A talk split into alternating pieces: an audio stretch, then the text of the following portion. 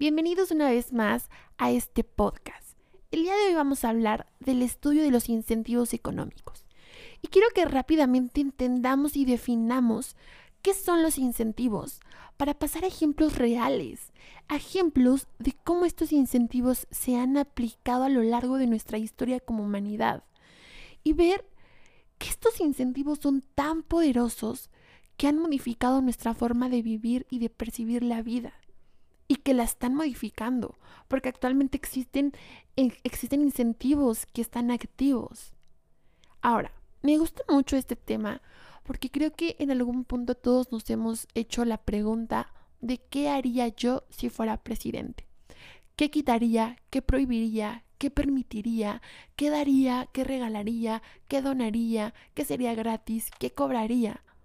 Y muchas veces creo que no estamos seguros si realmente estas propuestas imaginarias que nosotros tenemos en nuestra cabeza son realmente lo suficientemente buenas para lograr el cambio que nosotros supuestamente quisiéramos resolver. Y entonces creo que los incentivos económicos nos dan un camino mucho más claro de qué podríamos hacer si tuviéramos la oportunidad y los medios correctos para cambiar las conductas que hoy en día representan un problema para México. Pues bien, bienvenidos al podcast del día de hoy.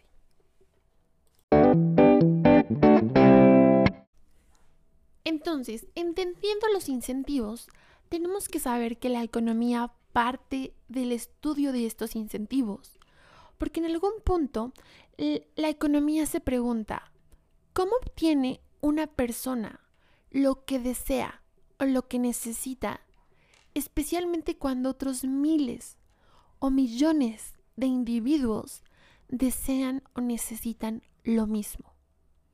Entonces es ahí donde empieza el punto de partida para los incentivos. Y un incentivo podemos definirlo sencillamente como un medio que exhorta a alguien a hacer algo bueno en vez de hacer algo malo. Y la realidad es que estos incentivos pocas veces surgen de una fuente natural, porque siempre hay alguien o algo que los inventa y que los aplica dentro de una sociedad. Pongamos el ejemplo más sencillo, porque los incentivos van de cosas muy particulares a cosas extremadamente grandes.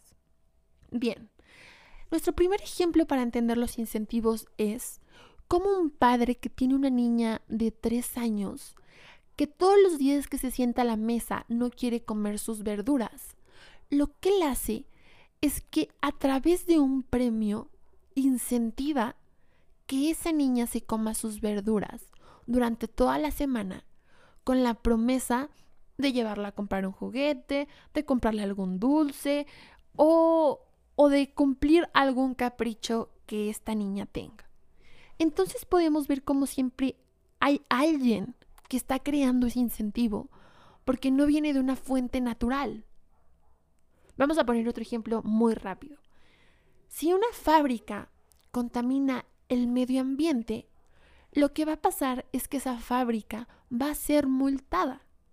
Y entonces lo que se intenta hacer es que a través de un incentivo, de un incentivo que hace que esa fábrica deje de contaminar, porque si no le van a quitar de su dinero, hace que esa fábrica sea más consciente o sea más propensa a buscar una innovación que sea más que sea más que sea más amigable con el medio ambiente.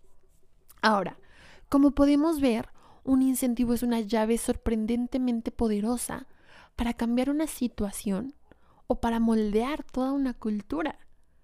Y la razón por la que los incentivos son tan extremadamente poderosos es porque ya sea positivos o negativos, nosotros como humanos hemos aprendido a, a, responder a estos incentivos.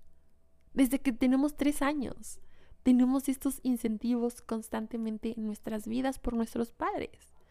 Y entonces toda nuestra vida se vuelve ese, esa constante de tener un incentivo para hacer algo o para no hacer algo. Vamos a hablar mucho más a fondo más adelante porque este es un tema muy, muy grande. Entonces, los economistas se dan cuenta de cómo se pueden, cómo se puede modificar la conducta de los humanos a través de prohibir, de quitar, de, de decir que es bueno, de decir que es malo. Y entonces lo que ellos hacen es que crean tres clases de incentivos. Porque dicen, ok, vemos que el humano reacciona a esto, pero vamos a clasificarlos. Y entonces ellos se dan cuenta que los tres tipos son económicos, que tienen que ver con el dinero, los sociales, que tienen que ver con la aceptación o el rechazo, y los morales, que va más encaminado hacia ese discurso interno que tenemos ya sea por nuestros valores, por nuestros principios, por una religión específica, por una educación. Pero entonces, estos tres incentivos son los que moldean nuestra conducta hacia ciertas situaciones. Ahora sí, hemos llegado a los ejemplos en donde estos incentivos se han aplicado. Pues bien, primeramente los economistas nos dicen que en cualquier plan que busque modificar una conducta, es importante que apliquemos los tres incentivos para que crezcan las probabilidades de que justamente este, tengamos el resultado deseado. Entonces eso se puede ver, por ejemplo, en el tabaquismo. Hace algunos años Estados Unidos tuvo un problema eh, en donde las personas, que las personas estaban muriendo porque estaban teniendo un abuso hacia el tabaco y entonces eso pues se, tenía como consecuencias pues el cáncer de pulmón y otras muchas consecuencias que evidentemente afectaba a la, al bienestar de las personas. Entonces Estados Unidos crea un plan que fue extremadamente satisfactorio y México copia ese plan. Entonces, dentro de estos incentivos que hubo, el primero fue que se agregaron impuestos hacia las cajetillas de cigarros, que el segundo incentivo fue un incentivo social en donde dejó de permitirse eh, fumar en lugares cerrados como en bares o restaurantes. Entonces las personas tenían de dos, o salían a fumar o, tenían que buscar eh, restaurantes o bares que tuvieran áreas de fumar o simplemente no fumar. Y el tercero fue que Estados Unidos empieza una campaña para desincentivar este, este consumo, diciendo que los terroristas y el crimen organizado eh, tenía ganancias hacia la producción del tabaco. Entonces todo esto en conjunto hizo que las personas bajaran ese consumo de tabaco. Y, eh, eh, y México copia ese, ese plan y también funciona. Y aquí pudimos ver cómo en las cajetillas empezó a poner como la imagen de las ratas o, o imágenes que tenían un impacto visual muy grande y que justamente lo que hacían era desincentivar el consumo de cigarrillos. Entonces es un ejemplo muy real que podemos ver.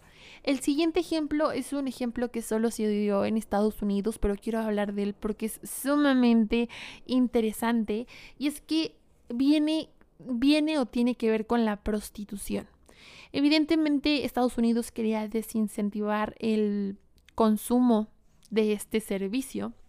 Y entonces lo que hacen diferentes economistas es juntarse y ver de qué forma pueden resolverlo.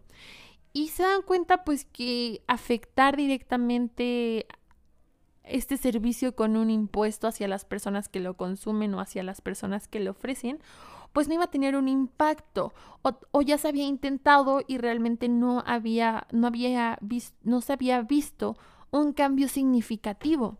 Entonces lo que a Estados Unidos se le ocurre es algo brutal lo que empieza a hacer es que crea una página de internet y empieza a subir todas las fotos de las prostitutas y todas las fotos de y todas las fotos de los consumidores de este servicio de prostitución. Y entonces se convirtió en un boom extremo en Estados Unidos, porque todas las personas se metían a esta página a ver si no veían un rostro conocido dentro de las fotos que había. Y entonces las personas empezaron también a ser, a, ser juez y parte dentro de esta, de esta situación, porque empezó a haber personas normales que se paraban en lugares donde se ofrecía este servicio y empezaban ellos directamente a fotografiar a las personas y a montarlas dentro de estas páginas. o a crear nuevas páginas. Y empezó hasta a haber filtros en donde podía segmentar por ciudades. Y entonces las personas dejaron de consumir este, este servicio, eh, este servicio de prostitución, porque no querían que dentro de una página web las personas o sus vecinos o sus familias o su esposa o su esposo o sus hijos pudieran verlos dentro de estas páginas. Y entonces una vez que ven que esto funciona, intentan pasar como este mismo esquema hacia el plan de la pornografía. Eh, lo que hace, lo que pasa en Estados Unidos es que hackean una página pornográfica y entonces cuando una persona estaba consumiendo como el contenido, hackeaban la cámara ya sea del celular o de la computadora y le tomaban una foto a la persona y la subían a, estas páginas. Y entonces nuevamente se crea esta dinámica pues de que las personas por el morbo, por este lado oscuro inherente en el ser humano, pues va y empieza a ver si conoce a alguien dentro de esas fotos. Y esto es un incentivo tan poderoso que realmente bajó este, drásticamente los niveles del consumo de estos servicios en Estados Unidos. Entonces, como podemos ver, muchas veces estos incentivos eh, creemos que el más grande puede ser el económico, pero yo no creo que el más grande sea el económico, por supuesto que no. Creo que es muy influyente, pero creo que el incentivo más, más, este, el incentivo con más peso, yo sí podría creer que es el incentivo social. Y pues bueno, eh, avanzando con este tema también, por ejemplo, quiero hablar justamente hace poco vi, vi una publicación en Facebook que hablaba de cómo una persona que era influencer tenía mucho más dinero que una persona que tenía una maestría. Y entonces de repente es una publicación muy interesante porque habla de que dice, pues yo sí estoy enojado porque tengo una maestría y yo no tengo el carro que esa persona tiene, no tengo no tengo la casa que esa persona tiene porque solamente por ser influencer, pues ya tiene como todos estos bienes materiales que componen su vida y que es una persona que no tiene ningún esfuerzo por haberlos obtenido, como yo que estudié una maestría. O sea, es, como ese, el sentimiento del post. Y evidentemente hay muchas personas, muchas personas que apoyan como esta idea, porque creo que es lógico que de repente podamos sentir que nosotros nos estamos partiendo la madre en nuestro trabajo y que alguien que solamente hace banalidades en Internet, pues tenga como todos estos, estas recompensas de la vida, ¿no? Y justamente creo que este tema de los incentivos me recuerda como, o, tiene mucho que ver con este, con esta publicación, porque yo creo que sí, yo creo que sí es válido que personas como ese estilo tengan ese tipo de privilegios sin tener una maestría. No lo consiento y no digo que está bien, solo digo que lo entiendo y que tiene una justificación muy grande.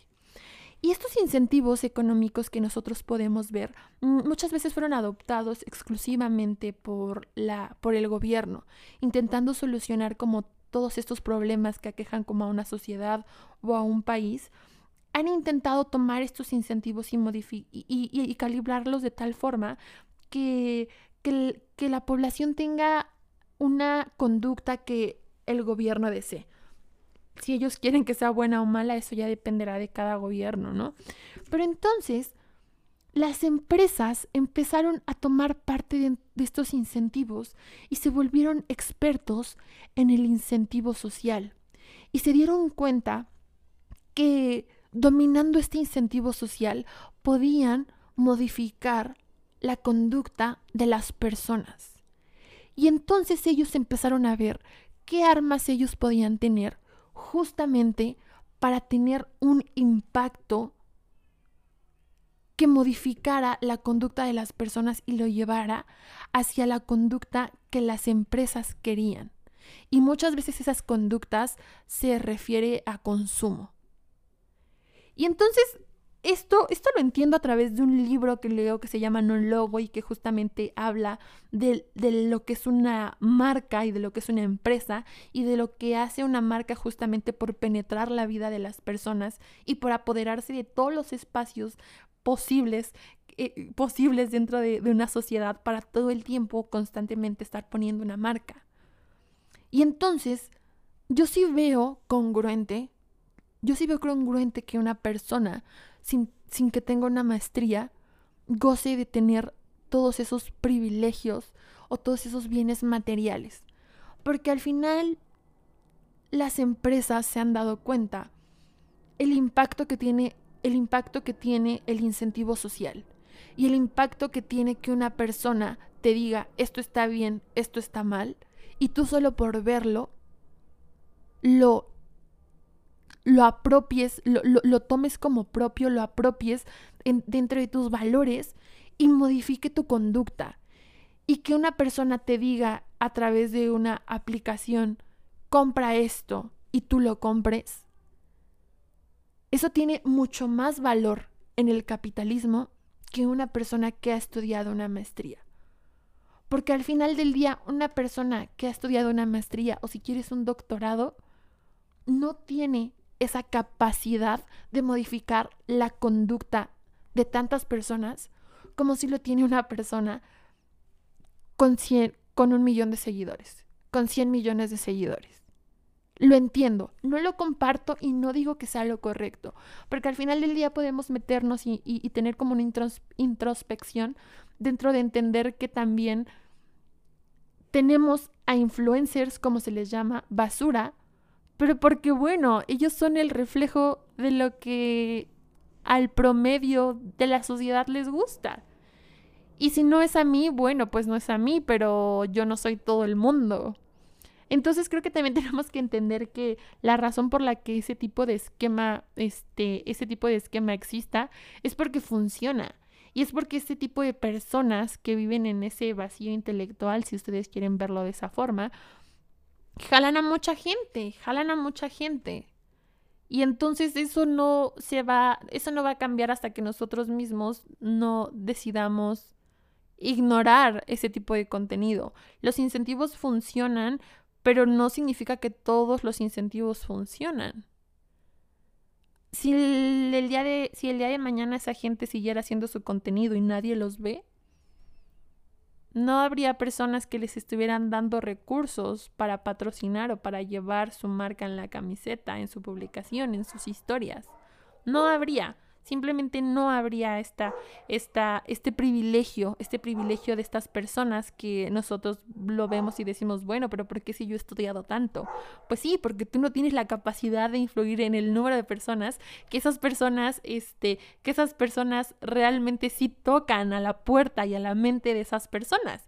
Y una maestría no te da eso. Una maestría te da una capacidad intelectual superior tal vez o de entendimiento de algunas cosas, pero no te da esa capacidad de influir en la mente de tantas personas.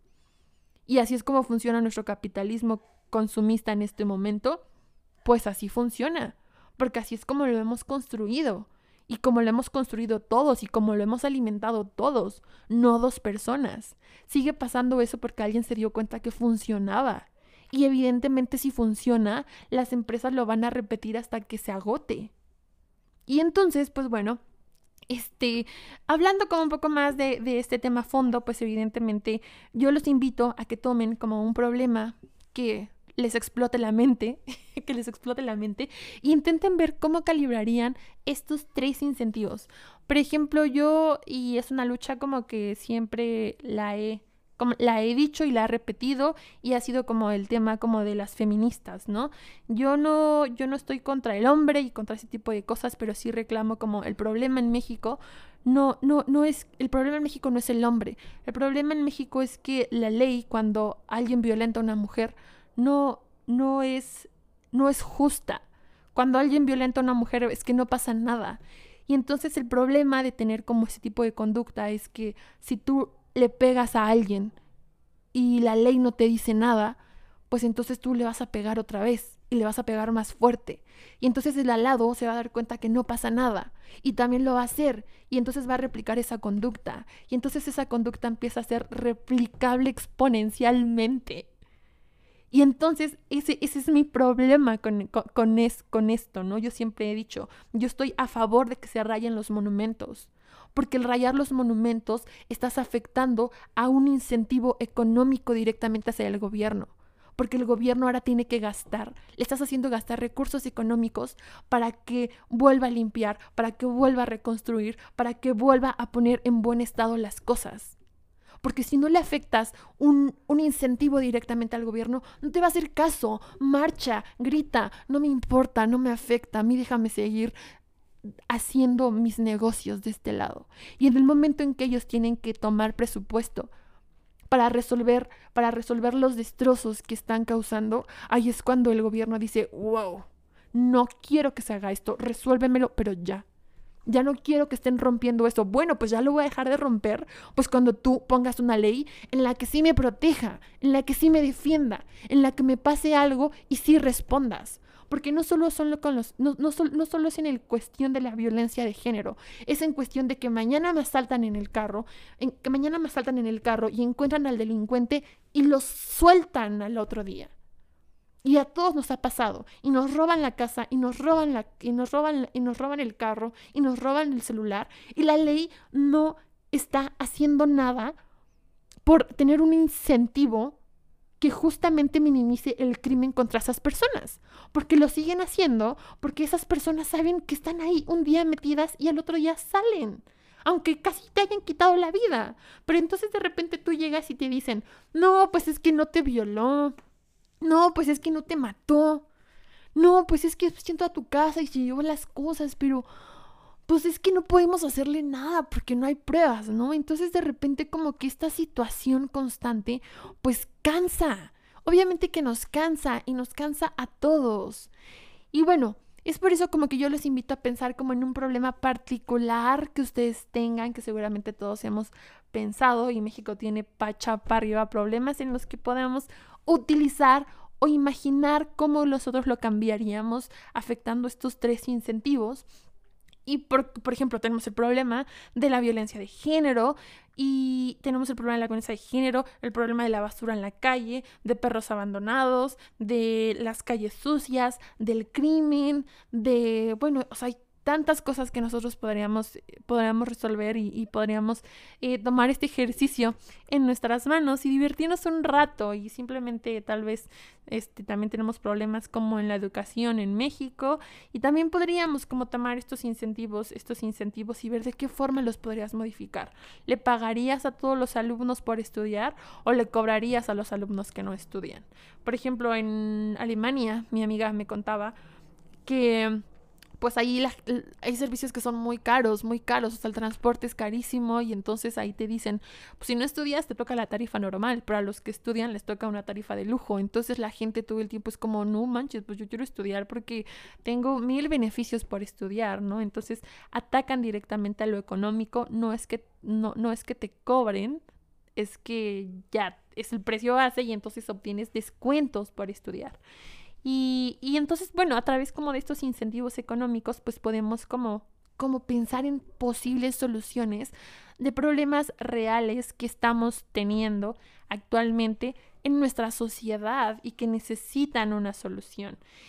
Y, creo que también es importante entender que nosotros somos parte de esos incentivos y es por eso que yo soy muy soy muy constante cuando doy mi opinión acerca de algo que, que creo firmemente, que creo firmemente que, que, no debe, que no debe ser permisible, como por ejemplo, no sé, como esta violencia de género que constantemente es como contra la mujer, ¿no? Ay, si tiene muchos hijos y de diferentes hombres, ay, pues ahí, ahí va, ahí va el incentivo social que la denigra, ¿no? Entonces yo intento como, como a través de mi propia de mi propia trinchera, como intentar no ser permisiva con ese tipo de cosas, porque sé que es una risa, y, pero yo no la veo como una, una risa, yo la veo como un incentivo para perpetuar ese tipo de conductas dentro de una sociedad en la que no quiero vivir.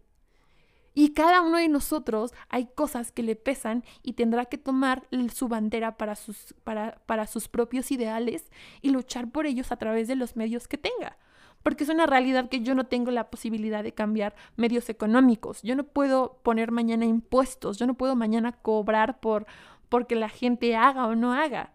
pero a través de los, de los, de los incentivos que yo tengo, que yo tengo poder y puedo modificarlos, los voy a usar. Y cada uno de nosotros debería usarlos. Y cada uno de nosotros debería, debería usarlos a partir de las cosas que creemos injustas y que creemos cambiarlas que puede ser desde el hecho de, de, que, de, que, de que enseñarnos a nosotros mismos en sociedad a ser buenos amigos, a ser buenos padres, a ser personas de bien, a ser personas que no roban, personas honestas. A través justamente de decir, yo veo bien esto y está bien hacerlo. Y yo felicito a las personas que lo hacen en público. Pues no sé, es solo una idea como todas las que tengo cuando leo cosas y de repente siento que voy a explotar y que si no las digo y si no las comparto, es como, no sé, es como dejar que la energía no fluya, ¿saben? Y entonces la energía siempre tiene que fluir, las ideas, la mente, esa energía. Y pues nada, Muchas gracias. Si llegaron al final de este podcast, la neta estaría como bien, bien, bien chido. Si tienen algún problema este, muy particular o muy específico y que ustedes digan, sí, claro, yo propon, propondría cambiar o modificar esta conducta a través de estas acciones. Ahora creo que también es importante por eso tener un criterio bien, bien establecido y un criterio que sea a través de nuestra opinión informada. Porque al final del día no podemos creer que todas las personas que tienen al, al, alcance este, estos, estos incentivos y los medios para modificarlos son personas que los están usando para el bien. No, sería ingenuo de nuestra parte pensar eso. Un incentivo, el deber ser, siempre va a ser. va a ser persuadir a alguien de hacer algo bueno en vez de algo malo. Pero al final del día, eso suena utópico y eso suena irreal.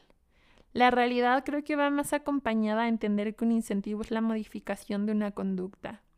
Y eso me lleva a pensar, bueno, pues justamente como, como es el título de este, de este video, si realmente los europeos son mejores que nosotros. Yo no creo. Yo no creo que exista, yo, no, yo creo que el, el, el problema de que México sea un país tercermundista es simplemente que nuestros incentivos están calibrados de una forma diferente a la que están calibrados en Europa a la que están calibrados en países de tercer mundo, eh, eh, de primer mundo o países en los que desearíamos tener como esta misma cultura que se vive. Al final del día no somos peores, de verdad no somos peores, todos somos personas. Simplemente los incentivos para realizar diferentes cosas pues son bien diferentes. Bien, bien diferentes. Entonces, bueno, pues nada. ¿Ustedes qué creen? ¿Realmente sí creen que la gente que nace allá es mejor? Yo no lo creo. Estado allá y la verdad es que no. Pero bueno, chao, chao. Hasta la próxima.